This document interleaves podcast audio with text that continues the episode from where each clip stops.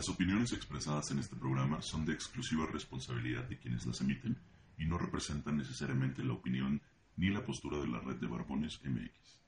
I'm too sexy for my love, too sexy for my love, love's going to leave. Barbones, sean ustedes bienvenidos a un nuevo podcast de Radio Barbones MX, la radio con más testosterona. Grabando como siempre todos los miércoles desde el sur de la Ciudad de México. Mi nombre es Emanuel Goroso y seré la voz que lleva la información, entretenimiento y sensualidad hasta donde tú te encuentres. No olvides, este es un espacio donde nunca le tendremos miedo a las palabras, un espacio que está creado y pensado para ti. Vamos a comenzar. Esto es Radio Barbones MX. Party, too sexy for your party, no way I'm disco dancing.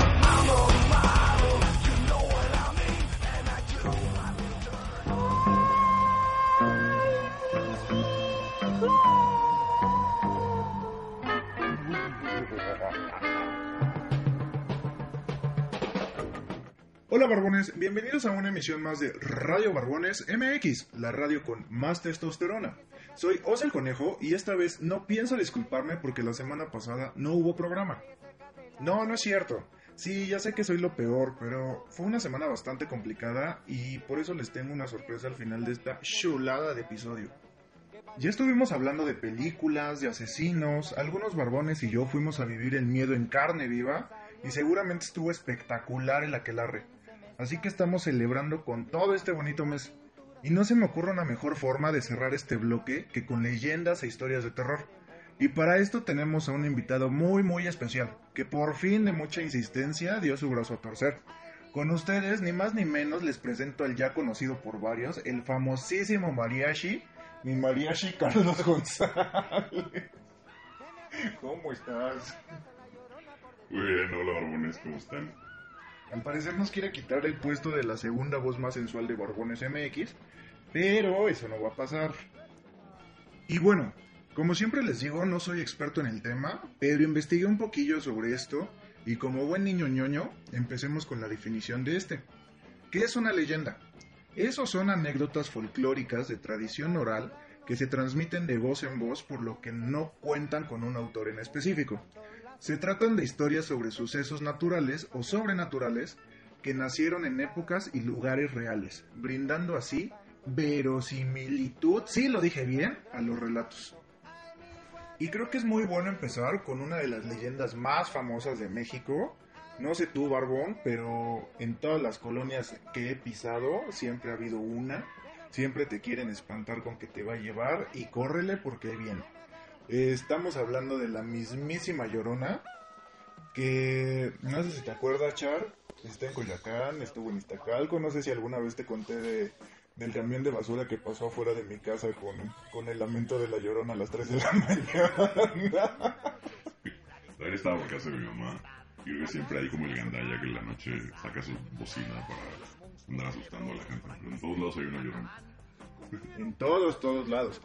Y pues bueno, hay muchísimas versiones de esta, de esta leyenda, pero una de las que más encontré es que por ahí del siglo XVII había una muchacha, una hermosa indígena, que pues, se ligó a un español, se casaron o se juntaron, y pues obviamente porque el muchacho de alta sociedad y amor prohibido murmuran por las calles, este, pues la familia no quería, no quería la chava. Entonces, pues el güey sí estaba súper aferrado a su amor y no sé qué, ¿no? Pero a todos los eventos de sociedad, pues no la llevaban, porque ¿cómo iba a llevar a una muchachita color color mole a las fiestas patronales? Este, entonces, pues le escondía, casi casi le escondía en su casa, la veía en las tardes y no sé qué. Tuvo tres hijos con ella. Y después de esto, la familia lo convenció para consumar su amor, que ya estaba más quedado, eh, con alguien de su clase. Así que, pues esta chava se entera de esto, se pone como loca y pues quiere vengarse, pero no sabe cómo. El chiste es que agarra a los tres chamacos, los saca de la cama porque de noche, porque si no, no hay drama. y se va corriendo a la orilla del río. Cuando llega ahí, tomó al más pequeño y entonces así lo agarró de los brazos y chinga su madre, lo mete al agua. Que me suena a una de las historias que contamos la semana pasada. Y este, pues bueno, el chiste es que lo sumerge en el agua hasta que el pobre cuerpecito se deja de mover. Después hace lo mismo con el otro y después con el otro. Cuando termina de hacer todo este drama, porque sí fue el dramón de la vida, este, pues empieza a volver loca, empieza a gritar y ahora sí, como madre abnegada, se arrepiente y empieza a buscar a sus hijos porque dice que se le perdieron. Entonces, empieza a vagar por todos los lugares donde hay agua, ríos, canales y cosas así, este, lamentando y buscando a sus hijos. Con algún grito conocido como.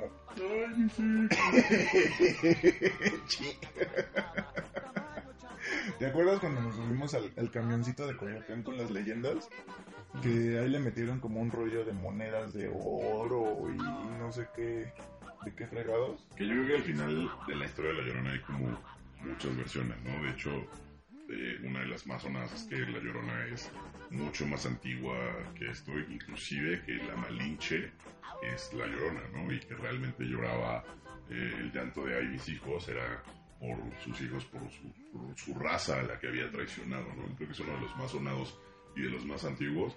Y bueno, Coyoacán tiene 45 mil leyendas en cada vuelta de la esquina y yo en todos los ríos de Coyoacán siempre estuvo la Llorona y siempre pasa la Llorona y siempre se los quiere llevar la Llorona. Y aparte también dicen que si el, el llanto o el lamento se escucha a lo lejos es que está más cerca de lo que crees, ¿no? Entonces está como, como extraño. Muchachos, no vayan a viveros a ligar, por favor, porque justo cuando pasamos en el camioncito dicen que se aparece ahí porque hay un río. Y también los vaya a chupar, pero la Llorona. No, chavos, ya saben que eso no le entramos. Este, también hablando de Coyoacán, justo eh, me encontré con la de El Callejón del Aguacate, que yo creo que la próxima semana voy a obligar al mariachi a ir a ese callejón porque, porque le da cosita. Este, está bastante buena esta historia, buena esta leyenda. Eh, no encontré bien la fecha, pero no sé mucho de historia, así que no me regañen. Eh, el chiste es que ahí vivía un, un general de- del ejército de Lázaro Cárdenas. Ahí podríamos averiguar bien la fecha, pero soy muy malo. Y el chiste es que ahí vivía el cabrón. Y había un niño que encontré que le pedía dinero, que era el vecino y lo molestaba y lo que sea. El chiste es que es un chamaco que quiere jugar con él.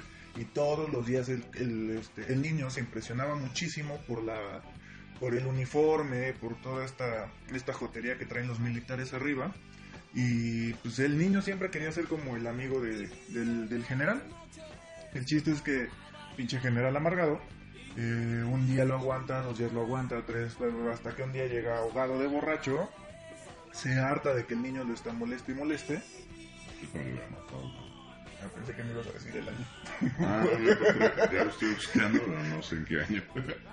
Entonces, este, pues agarra al chamaco y con mendigas manazas que seguramente se cargaba, eh, lo ahorca y le empieza a dar hasta que se cansa. O casi casi le desfigura la, cara. Después que se da cuenta de la sarta de babosadas que le hizo al pobre chamaco, dice, ay, no me voy a meter en problemas, va por una cuerda y lo cuelga en el árbol. Y ya, ay, se ahorcó el niño. El chiste es que después de esto empiezan a, a decir que eh, se aparece un niño que si vas por ahí a investigar como yo quiero ir algún día, puede que escuches el sonido de una pelota, risas de niños, o si corres con mucha suerte o con muy mala suerte, como lo quieras ver, te vas a encontrar un pequeño chamaquillo que te va a, que te va a pedir ayuda para que le abroches las agujetas porque no sabe. Cuando te agaches y veas y trates de ayudarlo, te vas a dar cuenta que el niño no tiene pies, se va a reír y va a desaparecer. Digo, casual de todos los niños. Fue en los años 30. En los años 30 ya. Y el militar vivió ahí, no sé. Eso. Y creo que es algo muy dado en escuelas, hospitales, bancos, casas y todo que existe un niño o una niña. Siempre hay fantasmas de niños o niñas, no sé por qué. No sé por qué siempre se mueren entre 5 y 12 años y juegan con una pelota o estaban malditos o algo, pero siempre en las escuelas, no sé si te pasó, Char, pero en la mía había dos niños. En la mía había, el, me acuerdo, en la primaria había un niño que se había muerto ahog- ahogado en el baño, según, no entiendo cómo. Y en la prepa había un güey que se había ahorcado con las agujetas en el baño, eh, que esa era una historia real, porque inclusive ese güey ¿Sí? después resultó que era, en esa prepa en la que yo iba, iba una tía mía hace muchos años, y resulta que mi tía era compañera del güey que se, se ahorcó en el baño. Entonces sí había la leyenda que el güey que se ahorcaba en el baño salía del baño y, y- Con las agujetas con las agujetas desabrochadas, porque pues, Pero bueno, te, te- te estás viendo muy lejos. Regresamos a, a Coyoacán. Ay, déjame, suelo divagar bastante. Eh, bueno, ya, acabo con Coyacán porque también me acuerdo una de... Ah, que en el kiosco este, en el centro de Coyacán era un cementerio. Ah, de hecho, eh, junto al donde está la fuente de los coyotes, eso antes era el camposanto de la iglesia. Entonces eso era el cementerio este como del, del, del pueblo de Coyoacán y lo mandaron quitar para construir esta placita en donde está la fuente. O sea, de hecho, creo que Coyoacán, al ser uno de los barrios con más historia y cultura tal vez de la Ciudad de México, también es como de los más ricos en leyendas. Hay Ahí habrá gente que te va a decir que, que, vieron a Frida Kahlo afuera de su casa, ¿no? Que la escuchaban este, cantar por ahí por su casa, o, o la gente que decía que se veía a León Trotsky por la ventana en su casa, ¿no? En las noches. Y- y creo que al final son como de las cosas de las que más está construido Coyoacán, que, ahorita están como más vivas y, ahorita ir a Coyoacán en la noche es que todo el mundo te quiere ofrecer sus recorridos de leyendas y de historias y no creo que Coyoacán es un lugar muy rico en leyendas, muy rico en historias y más por, por lo antiguo que es, ¿no? O sea, este tema de, híjole, estar en la, en la fuente de los coyotes sabiendo que, pues, que era un, un que era un cementerio en algún momento, sí está medio. Ah, está bastante bueno. Y los, estos, ¿cómo se llaman los aritos que eran para los caballos afuera de las casas? Ajá, no, pues, sí. No sé, pero si pueden, tomen el, tomen el tren- trenecito este que está afuera de la iglesia. Eh, no está caro, 60 pesitos, de día es uno y de noche es otro. Entonces, este, tómenlo, se van a divertir bastante. Y así, dentro de nuestra bonita lista de leyendas buscada en friega, encontramos la otra que según mi tía, y eso sí es real, eh, mi tía la vio y no sé qué, y casi todos los enfermeros dicen que la han visto, y bla, bla, bla. Estamos hablando de la señora Eulalia, ¿sí se llama Eulalia? Sí, sí se llama Eulalia. Mejor conocida como la planchada, no sé si has escuchado hablar de ella. Sí, sí, sí. Pues te cuento, mira. Eh, dicen que es en el Hospital Juárez. Eh, ¿Cuándo fue? Ah, no encontré fecha. Este, pero bueno, dicen que por las noches circula por los pasillos una enfermera con vestido largo, súper planchado, de ahí el nombre, y muy almidonado, eh, y que va a atender a los enfermos. O sea, pasa las camillas, les pregunta si están bien, les acomoda la almohada, les checa como las medicinas y así. Después de esto, cuando pasa la ronda real y pasa la enfermera que no está muerta, eh, les dice así como, oye, vengo a checarte. No, me acabo de venir a checar este, una señorita con un vestido así, así. Entonces, como, verga, vino a visitar la planchada. Entonces, ¿Qué fue el nombre? ya sé, ¿Quién bautizó el fantasma como la planchada, güey? porque en México. Pero bueno, este, investigando un poquitín, sabemos que se llama Eulalia. Y pues es el caso, el, el caso trágico de todo, de todas las mujeres fantasmas al parecer en México. Eulalia trabajaba en este hospital eh, y era muy amable y era muy bonita con todos los pacientes, con los enfermitos dirían por ahí. Y este y ya, entonces era como un pan de Dios. Eh, conoce, bueno, entra un, doctor nuevo al hospital, lo conoce, lo empieza a tratar, se enamoran y bla, bla, bla. Se enamora y entonces este güey era todo lo contrario a ella. Era súper ególatra, era súper mamón, era súper creído y todo esto. Pero ahí va la pobre Eulalia a creérsela y a hacer el juguetito de este doctor. El chiste es que este cabrón le, le, jura amor eterno y empiezan a hablar de boda. Y pues ya sabes, Eulalia súper emocionada. Cuando pasa un día, le dice el doctor este, eh, ¿sabes qué, Euli? Voy a irme al norte porque tengo un congreso. Entonces, sí, Euli. Euli. Entonces, este, ya, ¿no? Pues deja, este este güey se va al norte porque tiene un congreso, Euli se queda sola y a la semana más o menos de lo que de, de que se fue este este güey, recibe una invitación a una boda. ¿De quién creo que era la boda? Justo. Entonces, pues el doctor se va a casar con otra chava y se entera por alguno de sus amigos del hospital que, pues, que este cabrón ya había renunciado muchísimo antes de irse porque se iba a casar, se iba a ir de luna de miel y se iba a ir a trabajar para allá. Y entonces Euli cae en depresión, cae en una agonía por el amor, porque le dio todo, no sé si le entregó el monedero o no, pero el chiste es que así entra en una depresión cañoncísima y empieza a tratar súper mal a los enfermos. Entonces se vuelve todo lo contrario que ella, que era, que era, que ella era, discúlpeme usted. Y este, y así, ¿no? O sea, se vuelve odio, rencor y, e ira. Hasta que se empieza a enfermar, no sé si fue por depresión o se tiró el vicio, no lo sé. Pero el chiste es que se enferma, cae en el hospital donde trabajó toda su vida y muere. Entonces, tiempo después, empieza a aparecer la planchada por almidón y empieza. Dicen que como a pagar sus culpas o a pagar como el último rato de su vida estando en esta tierra. Y pues así. Aparte te das que todas las tienen este... Las leyendas mexicanas tienen este concepto telenovelesco, o sea, de... Si eres pendejo en el amor, a vos vas a ser fantasma, así que mejor, mejor cuídate aquí, porque seguro si eres pendejo en el amor vas a acabar como fantasma. Pero todas son, son como capítulos de mujer casos de la vida. El marido la deja o a los hijos, ¿no? El doctor la deja. Y además el flor le invita a su propia boda. Está Y buenísimo. después te vuelve una hija de la chingada con los, con los, este, con los enfermos, con los demás enfermos. Yo sí la veo como Carmelita Salinas podría ser la princesa. Más bien Carmelito Salinas es la que dice dónde van a estar las mujeres engañadas de este, de este país. Este... No sé, mi tía sí me dijo alguna vez que la había visto y no sé qué, porque mi tía es enfermera de, de mil años. Y este y así, aparte sí hay como muchas experiencias de personas que han estado... Y también es eso.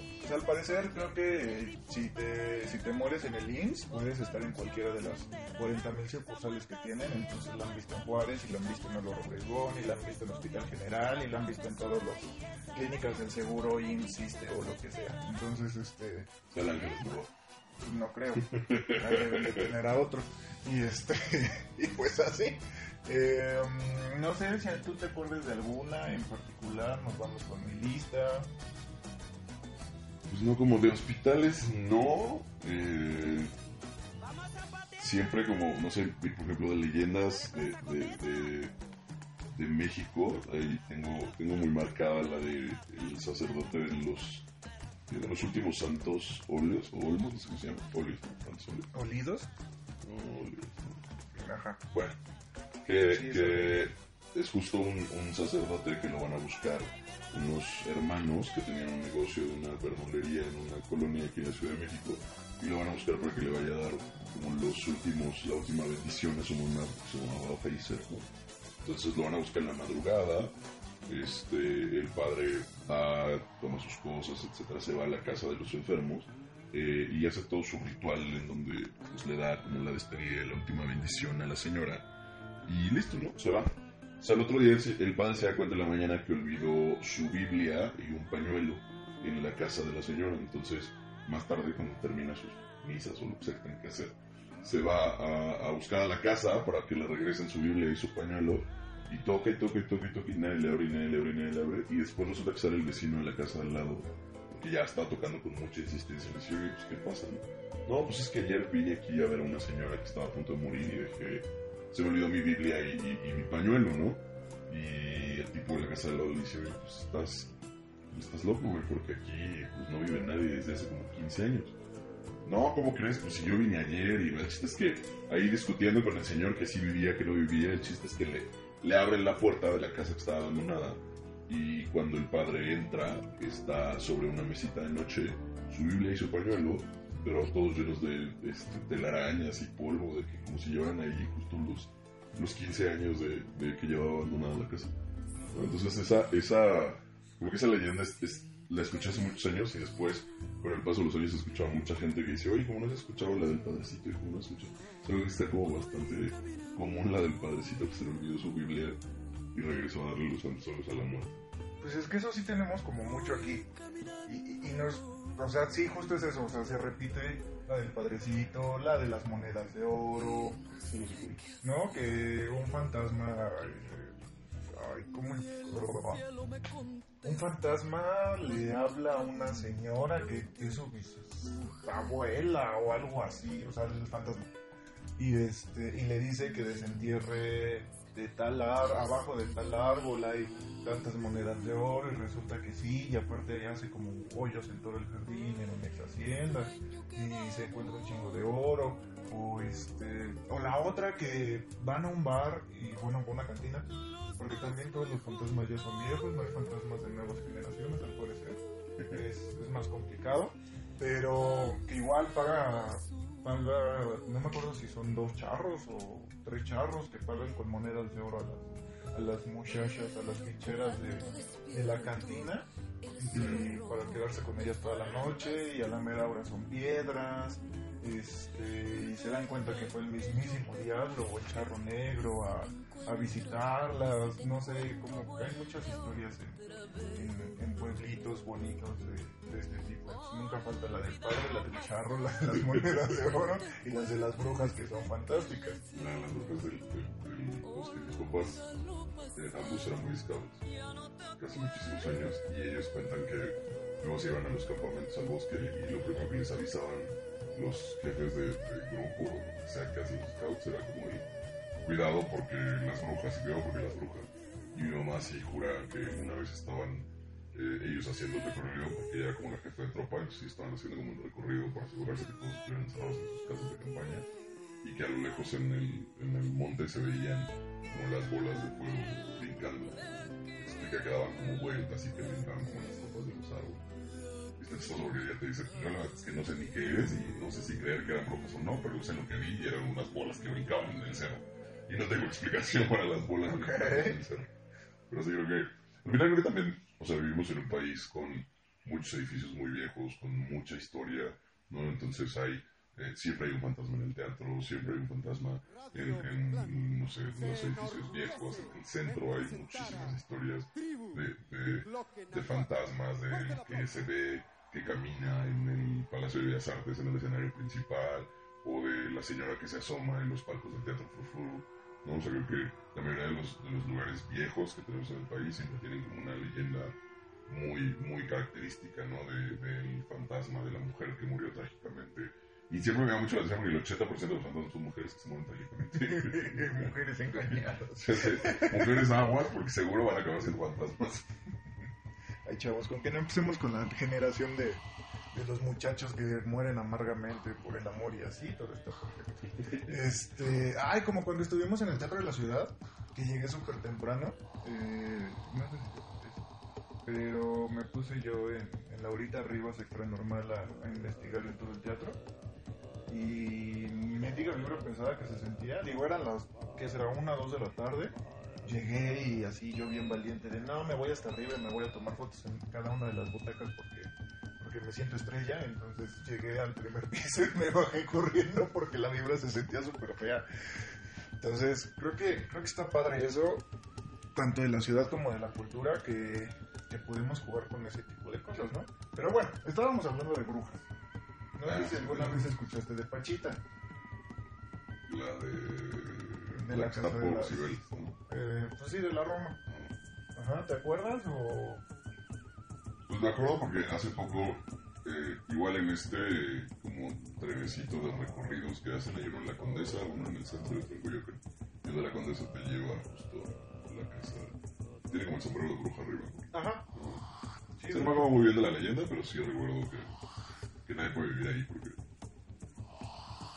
Porque así. asusta y porque la bruja. Sí, justo. Bueno, este, ahora, pues más o menos, Doña Pachita, que así le decían, sí, así, así le decían, eh, justamente. Pues era una bruja que vivió como 80 años. Eh, no vivió todo el tiempo en esa casa, ni mucho menos en la ciudad, pero sí casi la mitad de su, de su vida. El chiste es que se supone que era una de las brujas, dicen, más poderosas del mundo. Dicen, se, se, se. Eh, se hacía llamar como, o se, se, se nombraba como cirujana psíquica. Ah, cabrón. Sí, ella, ella diplomada y toda. Este, y pues era muy famosa porque era muy atinada y muy buena, como la nona Calistar y sus horóscopos. Y le hacía trabajos como muy pesados a gente de la farándula, políticos, y como gente muy pesada, eh, este, la, la iban a visitar. También cuentan algunos este, reportajes y así, que hacía muchos, bueno, que obviamente hacía magia, entre comillas, negra, y, y hacía muchos sacrificios de animales y algunos humanos. Entonces, pues ya te imaginarás el edificio que tan cargado está de energía.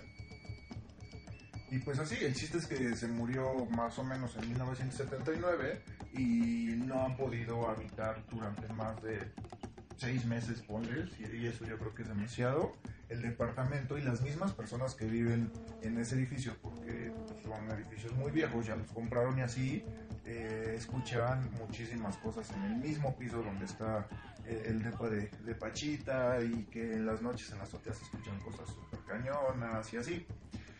Encontré, y eso ahorita ya no, pero hace como dos meses sí encontré varios tours donde te llevan a esta, te llevan a la Casa Negra, al Callejón del Aguacate y así, que son tours no, no legales, pero se ponen buenos porque te dejan pasar, ya sabes, sobornan al, al portero para que te den chance de entrar a, por lo menos al edificio. ¿Y qué? Si sobornas a los güeyes de los tacos que están ahí en Álvaro Obregón e Insurgentes, está la Casa Negra, que son dos casas. La, bueno, una casa que es roja, que era un restaurante, y por lo regular en esos, esos restaurantes y esos negocios no duran más de medio año. Y al lado está la Casa Negra, que está completamente deshabitada. Estuvo como un mes, igual como una cantina, restaurante. Que ahí en el terremoto murieron un chingo de personas, hubo un incendio, y estuvo muy cotorro lo del incendio porque este, se murieron como 6, 7 personas pero no podían entrar a rescatarlos, quién sabe por qué. Entonces los mismos taqueros... ¿Qué tiene eso de cotorro, güey? Ay, me da risa. entonces, este... Entonces, eh, dicen los mismos taqueros, porque los tacos de allá afuera están bien buenos. Entonces, este... entonces, guardan nada más las cosas como en la rejita que está ahí, como en el patiecito que está enfrente. Yo he visto que se meten en el día que tienen como ahí una oficinilla, en, justo entrando a la mano izquierda, se ve luego, luego la ventana, pero otra vez dicen como por quinta vez que después de las 10 de la noche les cuesta muchísimo trabajo entrar al baño o a esa oficinita porque sienten que los empujan. O sea, como que los corren de la casa y que la vibra se siente súper pesada. Siempre que les dices, déjame pasar o algo así, no te dejan. Yo sí lo he intentado como tres veces. Pero, porque taqueros, porque México y porque la Roma y porque atracción turística, si les das unos 200 varitos te dejan entrar sin problema. Y así deberíamos de hacer un tour. Híjole, no creo. Oh. Igual. No, no me sale. Oh. Pues bueno, este, ahí les contaré si me, si, si- si me armo de valor un día y me meto a mendiga casa. ¿Alguna otra historia? Porque ya es mi última leyenda, pero no alargarnos tantísimo en estos podcasts eternos que suelo tener. Eso creo que fue un no. Entonces, la última historia que agarré, hay miles de historias, pero solo quise agarrar como las más representativas. Es la de la, la isla de las muñecas. Que. Ajá. Ajá. Pero ahí no hay como tal una leyenda, ¿no? Simplemente es un señor como que... Pues es que es un señor que ve al demonio. Pero al parecer. que en Coyoacán la que más... O sea, por ejemplo, digo en Coyoacán, en Xochimilco. Pues es que también es la llorona. O sea, la llorona es de Xochimilco, ahí es donde la mayoría de la gente... O inclusive que, que vive por ahí. Digo, yo en algún momento recuerdo tenía un compañero en la universidad que vivía en Xochimilco. Y él sí te decía que como cada tercer día la escuchaban, ¿no? Que pasaba y que, ay, mis hijos, y ay, mis hijos. y que- ¿no? Entonces, yo le decía, seguro de ser tu vecina la loca o ya tienes algún, este, eh, encargado oficial, ¿no? De así, conservando las leyendas del pueblo, así, usted, señor, se encarga todos los días salir a gritar en la noche. Pero sí, decía que era bastante común que, que se escuchara o, o inclusive que se escuchara que había gente de los que trabajaban en, en los, puertos de las trajineras, de- de los que en la noche todavía llegaban a estar por ahí, que sí se veía, pero no necesariamente una mujer, sino que se veía gente o personas como si se cayeran al agua, pero cuando se acercaban a ver qué había, no había nada. Yo creo que Xochimilco también es uno de los lugares de, de mucha leyenda, de mucha historia, además de que por ahí dicen que los cuerpos de agua, o el agua, vaya, son, son eh, como caminos energéticos, ¿no? Que regularmente los, por eso es muy dado a que los fantasmas, los espíritus, etcétera, terminen en el mar o en el río o en el lago, ¿no? Los cuerpos de agua tienden a ser eh, eh, conductos importantes, no solamente en general para la energía, vaya. Y ajá, este, se le fue el avión. Pero, pues sí, vamos a cerrar eh, esto con la, la sucursal de la Isla de las Muñecas, porque al parecer hay otras tres este, sucursales. Sí, o sea, te llevan a la, a la Isla de las Muñecas original o a la que está más cerca y te cobran más barato. No, bueno, Entonces, este, porque aparte creo que es como dos, tres horas de recorrido para poder llegar sin tráfico. Entonces, porque tráfico Xochimilco ya tiene tráfico de lanchas.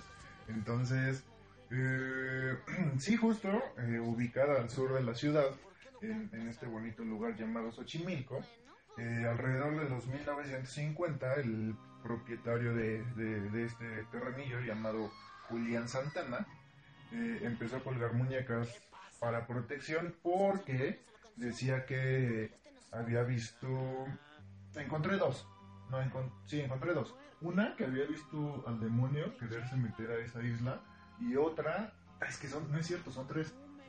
Eh, el demonio queriéndose meter a esa isla, eh, una señora que seguramente llorona, pero una señora que lo, que lo veía desde, desde la orilla y que veía hacia su casa, y la otra decían que era eh, algo de la posesión de una hija, una niña, o tenía algo mucho que ver con una niña, y que por esto, o sea, la que encontré fue la del demonio, porque este como protección que empezó a colgar las muñecas y la otra de la niña era como por este querer capturar el alma de la niña, el espíritu de la niña o algo así, o que no le hicieran nada, que se pusiera a jugar con las muñecas. Entonces empezó a colgar una, otra, otra, otra, otra. La de la niña es la que te cuentan los lancheros. Bueno, los chimilqueros.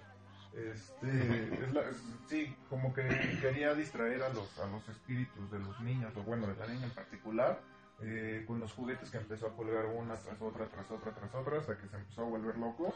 Y de hecho, de las últimas cosas que decía era que había una sirena queriéndolo, queriéndolo, este, queriéndoselo llevar. Entonces, Don Santana murió en el 2001 y pues eso ya se quedó como casi casi patrimonio de la nación y ahora te cobran como 200 pesos por llevarte a la mendiga isla de las muñecas. No he ido, no sé si tú has ido, pero dicen que no hay como nada en particular, más que muñecas viejas. y cosas. Pues es que al final no sé exactamente dónde está, pero porque siempre en alguna parte de los recorridos Xochimilco ves como un pedazo en donde tienen muñecas. Y, porque no, no, no necesariamente es la isla de las muñecas, sino ya nada más lo hace como para que, Como para que te bajes sí, al baño. como para que te pases al baño y compres algo y ahí están las muñecas. Sí, creo que, creo que también eh,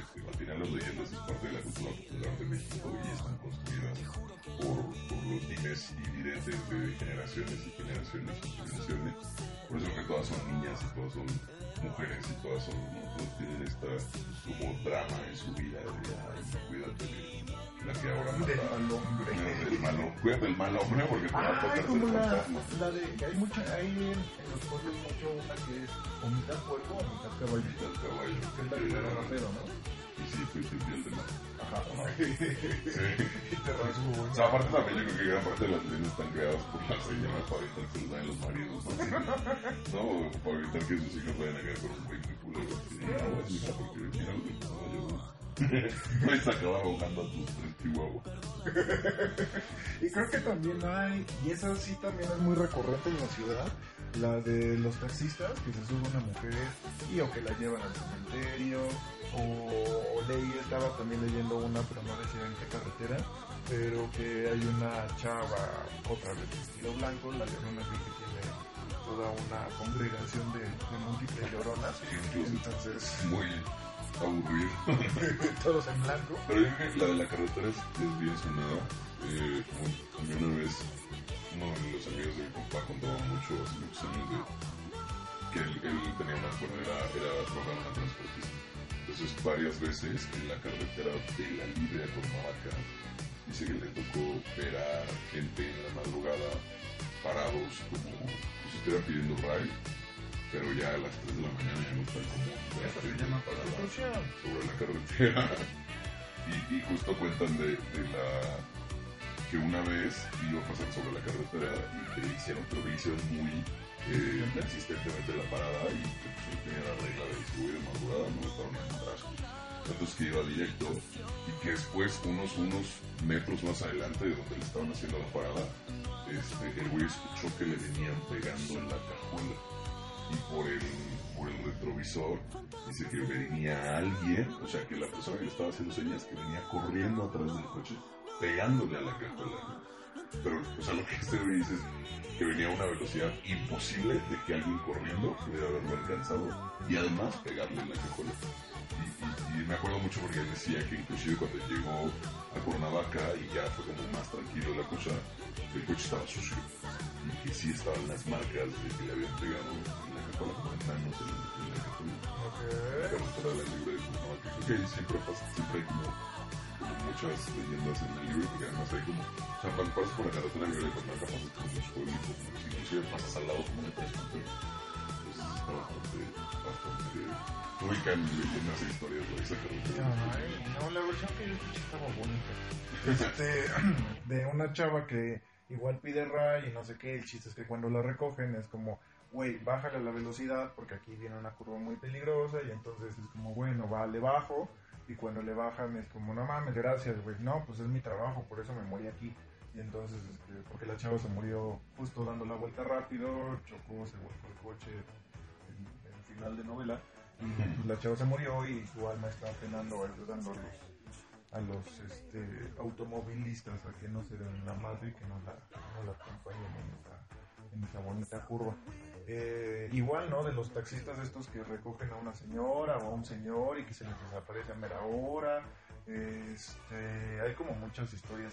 Igual, como todas, creo que se repiten, solo van cambiando de, de, locación, pero pues está padre. Creo que, creo que es algo bastante padre que en México, seguramente en todos lados deben de tener leyendas, pero aquí son como muy, justo, son como muy divertidas, son muy telenovelescas, dignas de Silvia Pinal en sus años mozos y, y pues está padre, ¿no? Creo que el, el, mexicano en específico como cultura tiene muy arraigado el tema de la muerte, ¿no? Que es de las cosas que más le llaman la atención a los extranjeros cuando llegan a visitar nuestro país y más en estas fechas, ¿no? De el respeto que tenemos hacia la muerte, de, de cómo es un tema realmente arraigado a nuestras culturas, ¿no? De, la parte de, de que la gente se vaya a los panteones en la noche a adornar y hacer una fiesta para los muertos y que tengamos muy claro esta costumbre de, de que un día van a venir los muertos a visitarnos. ¿no? O sea, si lo ves desde un tema externo a nuestra cultura, pues está claro que a los niños les enseñas que van a venir los muertos un día a visitarlos, ¿no? No. Pero al final sí hay un tema ahí de, de, de- de- al final la cultura mexicana está muy, muy enlazada a la familia, ¿no? Entonces este, este raíz de, de que tu familia nunca te abandona aunque se hayan muerto y aunque van a venir a visitarte o van a venir a, o están presentes en tu vida tal vez en algún momento de, del año, vaya, creo que la cultura mexicana el tema del respeto hacia la muerte y cómo pues, hasta cierto punto jugamos con eso es, es importante y hoy ya se han transgiversado bastante las, las tradiciones que hay alrededor de esto y es una mezcolanza de todas las tradiciones de otros lugares, pero al final creo que la, la, la raíz original todavía sigue muy arraigada en, nuestro, en nuestra cultura como mexicanos y eso está. Ay, qué bonito. Y este, y pues bueno, con este bonito comentario y con la sorpresísima que tenemos a continuación, que ya les voy a decir, eh, cerramos este bonito, maravilloso, mágico y musical mes que me encanta, ya les dije mil veces por qué. Y pues así. Y entonces, el día de hoy, como sorpresa, sí tenemos relato, no el que siempre esperamos que nos hace los calzones de yoyo, como dicen por ahí, pero sí algo para terminar este, este bonito mes. Soy Oso el Conejo. Y yo soy el mariachi. Y esto fue Radio Barbones MX, la radio con más testosterona. I think you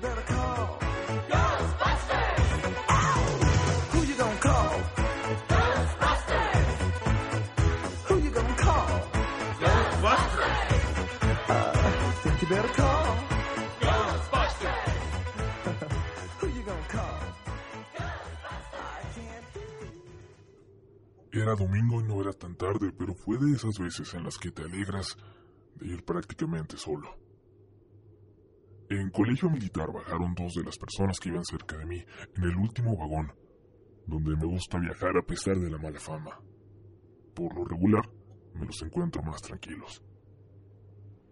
Muy cerca de mí iba una señora que imaginé era una vendedora del metro, una vagonera, ya en su regreso a casa. Llevaba con ella a una chiquilla de unos cuatro años. La escuché lanzar una expresión de sorpresa, de miedo tal vez, advirtiendo que alguien se iba a subir. Tomó rápidamente a su niña para dirigirse a la puerta justo cuando sonaba el aviso de que se cerraría. Recuerdo la expresión en sus ojos cuando nuestras miradas se cruzaron y me pidió, como si me conociera, que me bajara con ella. No supe qué responder. Me sorprendió, pero era obvio que no iba a bajarme con una desconocida. Además, no parecía estar en peligro, ni nada similar. Las puertas se cerraron y ella seguía observándome, creo.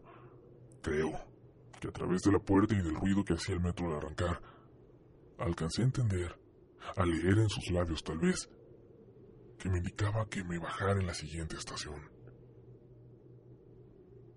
Cuando regresé la mirada hacia el otro extremo del vagón, una mujer con aspecto de loca me sonreía mientras se sostenía del tubo junto a la puerta, parada sin sentarse, aunque nadie más que nosotros viajaba en ese vagón. Su sonrisa y sus ojos abiertos, casi desorbitados, me resultaban tan incómodos que bajé la mirada en automático y me esforcé por aparentar que iba viendo mi celular. Levanté un poco la mirada al sentir que se acercaba y en efecto caminaba muy, muy despacio, muy lentamente hacia mí. Bajé la mirada de nuevo. Bajé la mirada intentando hacer como si no existiera, pero se acercaba y se acercaba más. Yo me concentraba en mis pies. Es lo único que podía ver y entonces, junto a los míos, pude ver los de ella. Estaba parada a unos centímetros de mí, sin decir nada, sin hacer nada. No me atreví a voltear, a levantar la vista, pero me imagino que seguía sonriendo, divertida, de ver el miedo que me causaba. Al llegar a la siguiente estación sin decir nada, bajó. Y cuando levanté la vista vi a dos chicos asustados mirándome sorprendidos porque seguramente la escena a la que se enfrentaron al abordar el vagón resultaba cuando menos bastante bizarra. Por reflejo me acerqué a ellos, muerto de miedo, con ansias de no viajar solo el resto del camino, y solo atinaron a preguntarme si estaba bien, si me había hecho algo esa loca. Les dije que todo estaba bien y respiré aliviado, tan solo pensando en mi suerte, en haberme topado yo solo con una señora seguramente enferma. Platiqué cientos de veces esta historia y mis amigos han escuchado divertidos ese encuentro con una loca que casi me mata del susto. Yo pensaba incluso que si lo hubiera visto de nuevo mi reacción habría sido ya distinta, sin miedo, simplemente siendo precavido de lo que pudiera pasar, pero ahora ya no estoy tan seguro de lo que vi. Los últimos días he tenido que viajar en el metro, casi en el último viaje, y siempre he hecho lo posible por hacerlo acompañado. Y es que me aterra pensar tener que hacer mi regreso a casa solo, con el terror de verla abordar mi vagón en cualquier momento.